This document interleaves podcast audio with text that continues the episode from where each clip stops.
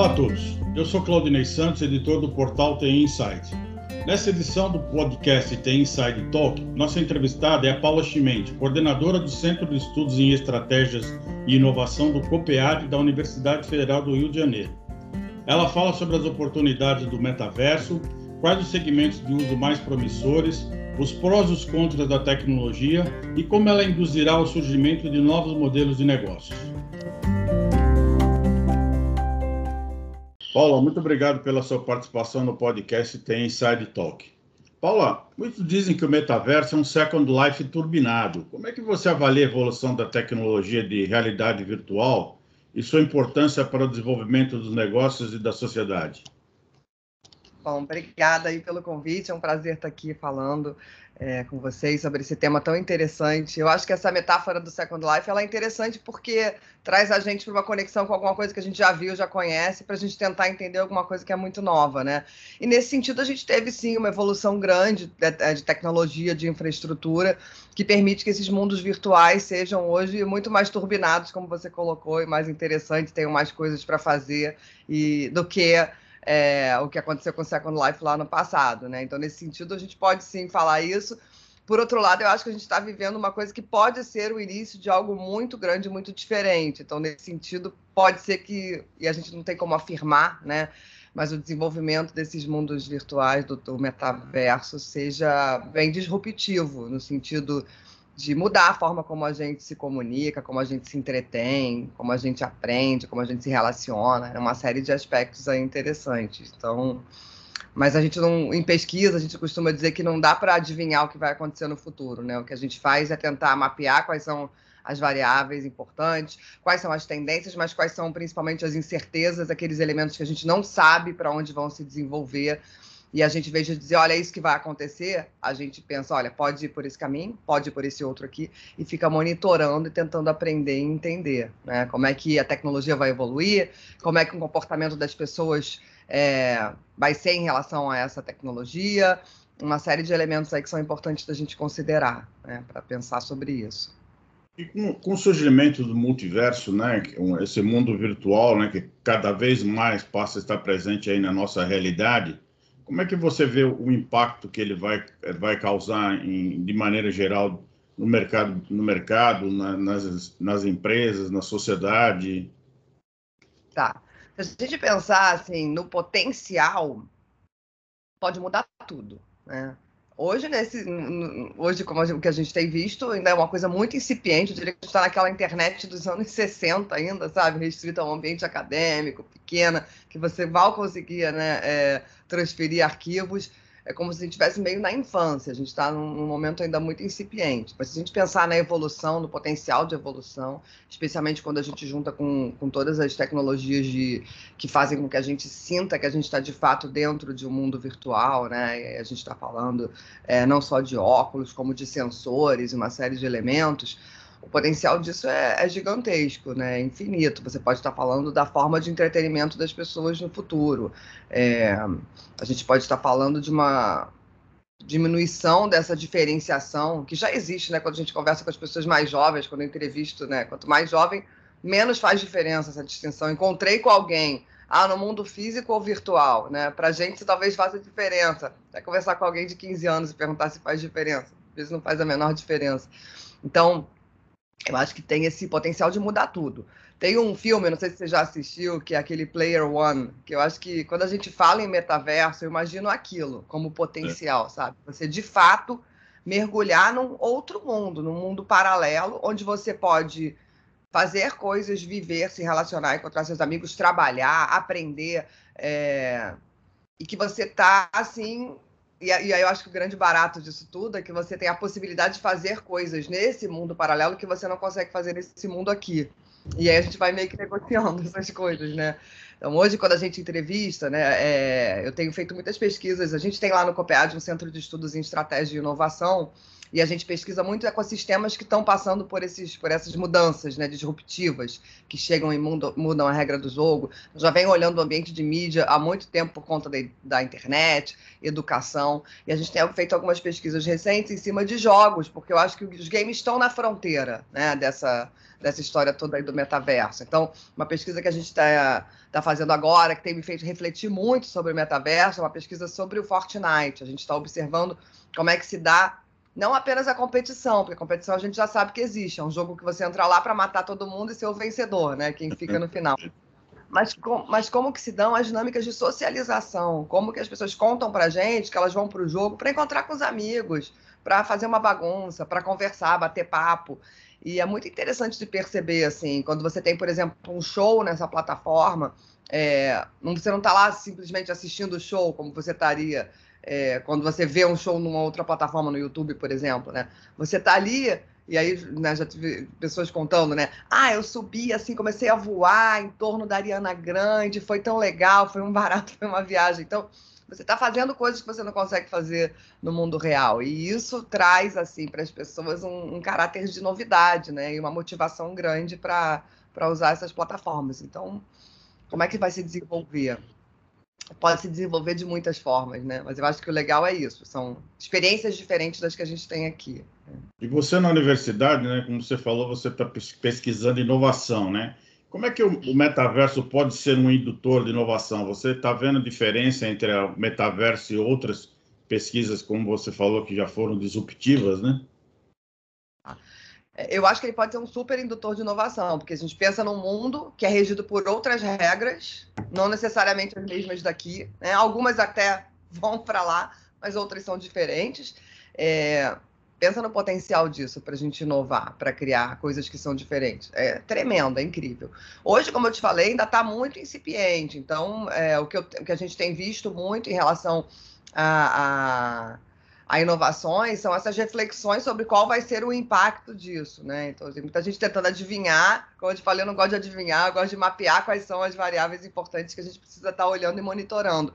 É, mas tem muita coisa que pode acontecer. Assim, e, dentro dessas de... vari... e dentro dessas variáveis, você tem algumas coisas que você considera pró e, e outras contra? Eu, como tudo na vida, né, Odinei? Eu acho que a gente tem algumas preocupações é, que a gente já tinha quando a gente começou a lidar com mídias mais imersivas, né? Então, acho que desde na verdade, a gente sempre teve essas preocupações, né? É, eu pesquiso mídia há muitos anos, como eu te falei. Então, assim, quando a gente olha quando a televisão surgiu, ela foi vista como alguma coisa que poderia tornar o povo, todo mundo alienado, e as crianças nunca mais iam estudar, nunca mais iam sair da frente da tela. Depois, quando a internet surgiu, a gente teve esse mesmo tipo de preocupação, que de fato é uma preocupação, né? É eu acho que tem a ver com a imersão, com o tempo que você passa dentro dessas, dessas realidades, né, dessas mídias, em comparação ao tempo que você passa fazendo outras coisas. É, tem uma preocupação grande aí quando a gente olha, por exemplo, crianças, adolescentes, né, o contato, abusos, a questão toda da segurança. Esses são, são elementos importantes. Agora, eu acho que são elementos que sempre estiveram aqui, né? A gente tem que é, pensar no nosso papel como educadores, como pais e tal, e não, não ficar só. E pensando no lado positivo também, porque tem muitas coisas interessantes que essas, que essas plataformas, né, que essas mídias trazem também. Do ponto de vista econômico, né, quais são as aplicações que hoje você considera mais promissoras para o metaverso? Acho que a gente vê muito né, um crescimento muito grande nesse campo de, de entretenimento é, a, a, que a gente chama de economia da atenção, né? Porque a gente costuma dizer que o, o dinheiro segue a atenção, né? Os, as bolas dos olhos, né? Eyeballs. É, e como a gente tem as pessoas se movendo para essas novas realidades, você começa a ter uma série de organizações, de empresas, de marcas querendo estar presentes lá também para conseguir capturar essa atenção. Isso pode ser um hype, eu acho que o Second Life mostrou muito isso para gente, né? Tinha empresas ali gastando muito dinheiro para criar ilhas dentro do Second Life, e aí depois não tinha ninguém lá. Então, acho que tem esse momento né, de esperar para ver o que, que, de fato as pessoas vão fazer, esses consumidores vão, vão adotar, vão mergulhar é, nesses mundos. Mas do que a gente vê é, nessas realidades, nesses mundos paralelos que já existem dentro de jogos, eu acho que estão os grandes exemplos. Vamos pensar aí é, no próprio Fortnite, Minecraft, Roblox, uma série de coisas que estão acontecendo. É, eu acho que tem um potencial grande de, primeiro, movimentar essa economia da, da, da atenção né, no setor de entretenimento. Então, a gente tem cada vez mais jovens se entretendo dentro dessas plataformas, se divertindo, buscando essas plataformas para socialização, para diversão, para competição.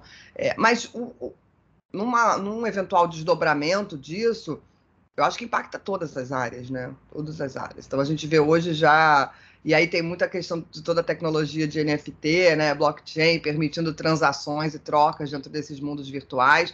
E aí você já começa a ter pessoas vendendo, pessoas comprando, é, e, e, isso eu acho que é tudo muito interessante. Como eu te falei, ainda muito no início, muito incipiente, mas com potencial muito grande de mudar tudo. Porque pensa o que, que é um mundo paralelo a esse, que roda com tudo que roda aqui hoje. É o potencial disso. É Tremendo que muda? Muda tudo, né? Pode mudar tudo. O metaverso, é... exige, o metaverso exige muito pontos de atenção ainda, né? Como, por exemplo, os aspectos psicológicos, de segurança, os regulatórios legais, né? Questão dos dispositivos de hardware, infraestrutura, comunicações. Aí na universidade vocês estão estudando também todos esses, esses elementos, né? Que são necessários para a composição do metaverso?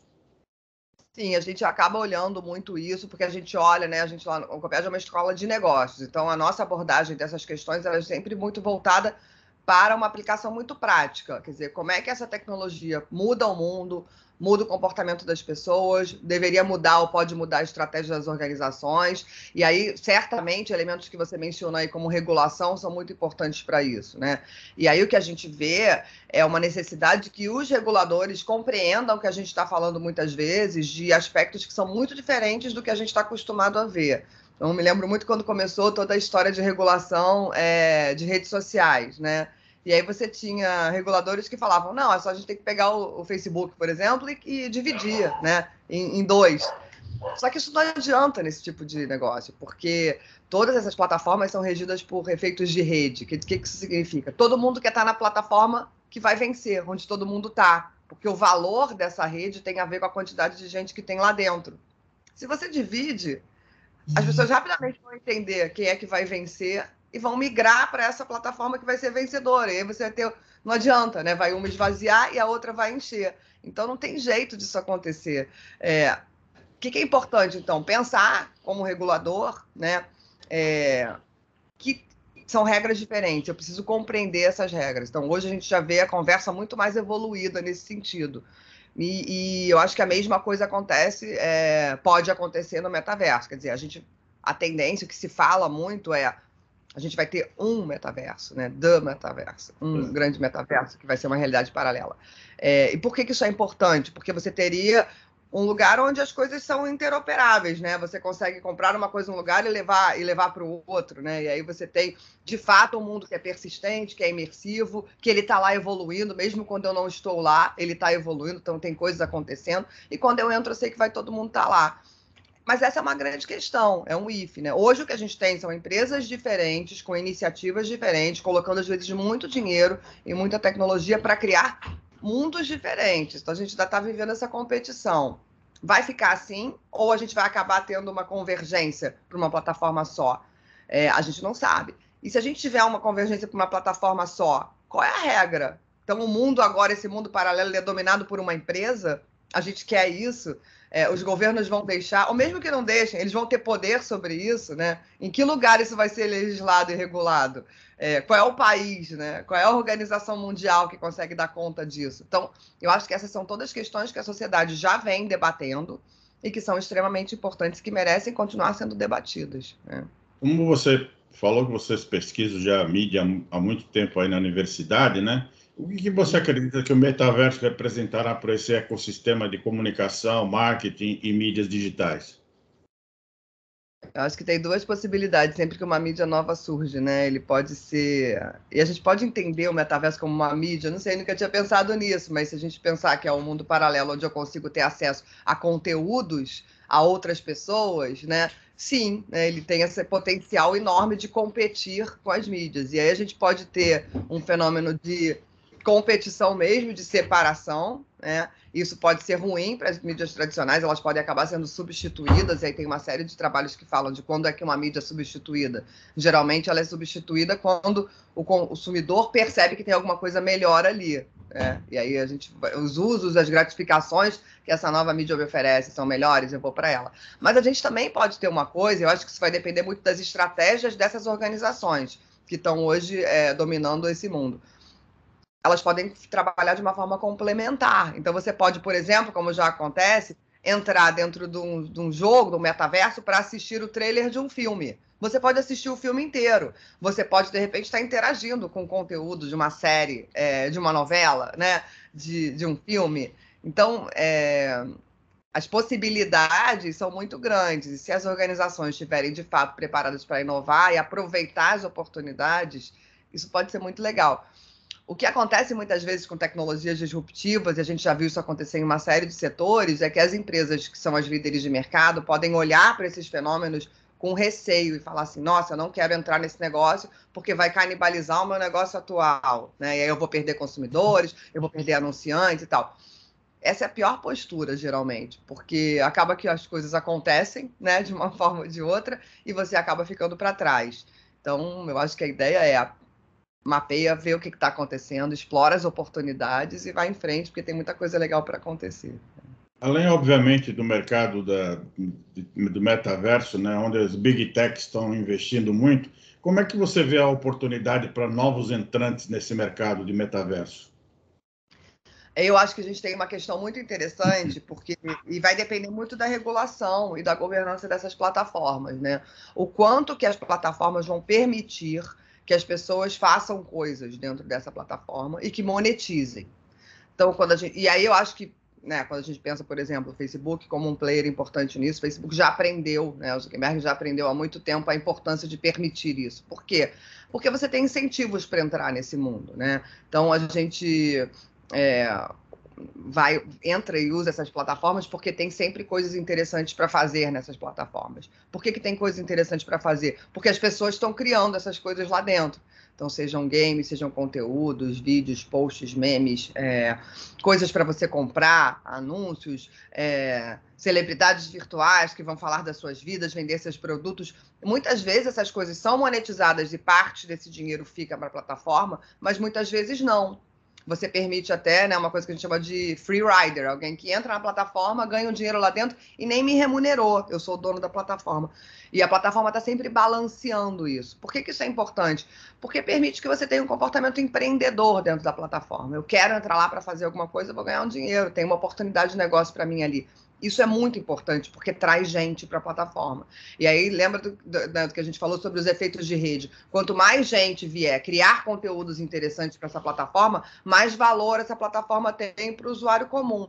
Quanto mais usuário tem na plataforma, mais valor a plataforma tem para quem está querendo ganhar dinheiro. Então, você vai atraindo essas pessoas dos dois lados e criando um ciclo virtuoso de crescimento.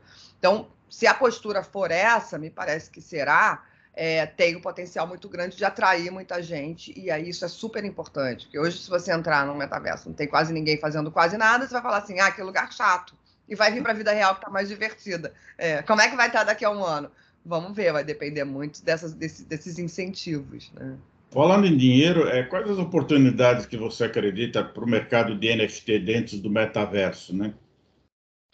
Acho que são muito grandes, porque basicamente o NFT permite que você certifique alguns elementos né, e torne esses elementos únicos, o que é muito interessante, porque quando a gente transforma tudo em bits e bytes, que é basicamente o fenômeno que aconteceu com a digitalização, né, que foi super importante para o desenvolvimento da internet, uma característica essencial dessas coisas é que elas passam a ser reproduzíveis, né? Então, sei lá, eu escrevo um livro, eu faço um vídeo, faço um meme, ele pode ser reproduzido na internet ad infinitum sem perder qualidade. É a mesma qualidade do original. Então não faz muita diferença, né?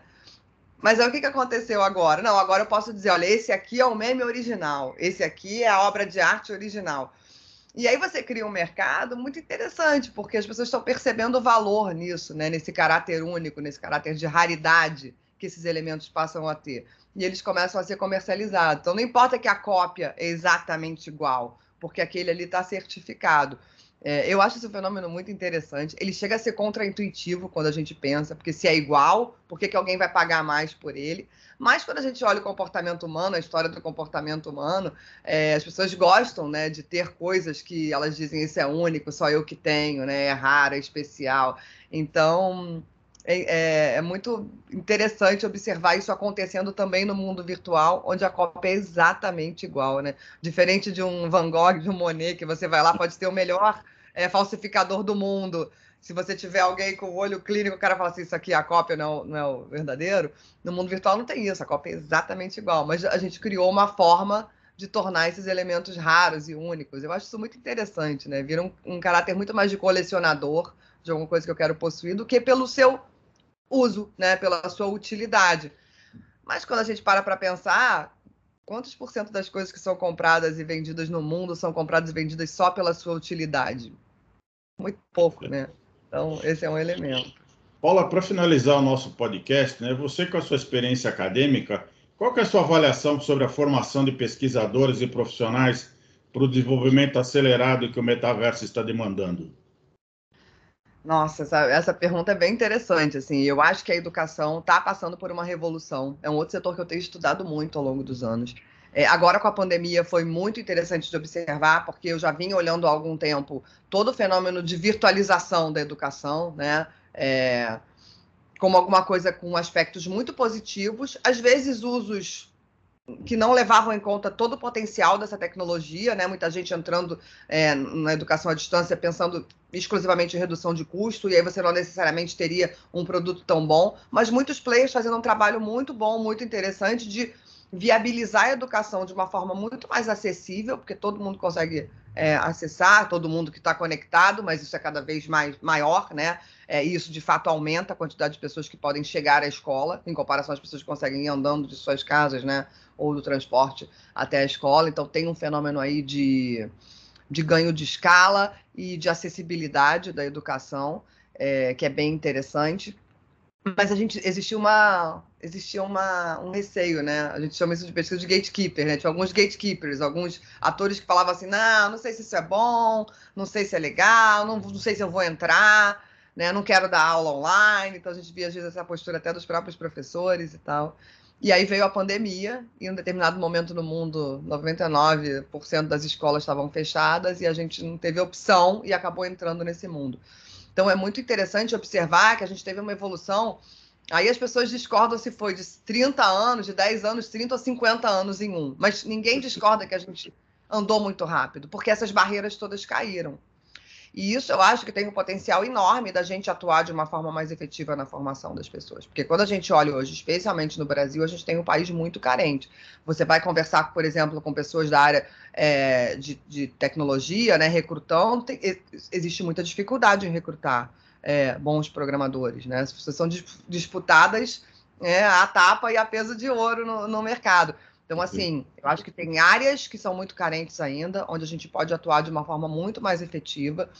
Acho que toda a virtualização da, da, educação pode ajudar, se for bem utilizada, e eu acho que é muito importante que os atores é, que conhecem esse mercado, as grandes universidades, os grandes centros de estudo, estejam participando disso, para que ajudem, para que deem, sabe, as, as para que setem o padrão, como a gente fala, né? O padrão de excelência da educação e que a gente possa formar mais pessoas e formar melhor, porque tem muita oportunidade. Eu acho que só cresce a quantidade de oportunidades que a gente vai ter e de, de profissionais que tenham elementos que hoje, quando se sai da faculdade, as pesquisas mostram que as pessoas não têm, que é uma capacidade de ver o mundo de uma forma ampla, holística, uma, uma tranquilidade para lidar com incertezas, e um aspecto que é muito interessante que a gente trabalha, tem, a gente no Coped trabalha muito, mas eu não, não acho que isso é a regra, que são os soft skills. Você formar pessoas que têm uma capacidade de trabalhar em equipe, lidar com a discordância. Né? Então, a gente cansa de escutar pessoas de RH falando, a gente contrata as pessoas por causa de hard skills, né, por causa de competências técnicas, e demite por causa de soft skills. Então, por que não formar as pessoas também para essas competências tão essenciais de, de relação, né, de conexão e de trabalho em equipe. Então, acho que são elementos importantes que a gente precisa levar em conta e fazer um trabalho melhor, eu acho. É, com certeza o metaverso exigirá essa, esse perfil profissional, né? Com certeza. É um, um, colaborativo. Exatamente. Paula, muito obrigado pela sua participação no podcast Tem Inside Talk. Esperamos a gente vê-los aí nos nossos próximos, próximos é, episódios e acompanhar a evolução desse mercado do metaverso. Muito obrigado. Obrigada a você, foi um prazer. Tchau, tchau. Tchau, tchau. Esse foi o episódio de hoje do Tem Inside Talk. Agradeço a audiência e gostaria de convidá-los para seguir Tem Inside nas redes sociais para acompanhar as principais notícias no mundo da tecnologia e ficar por dentro dos próximos episódios e eventos. Até o nosso próximo encontro.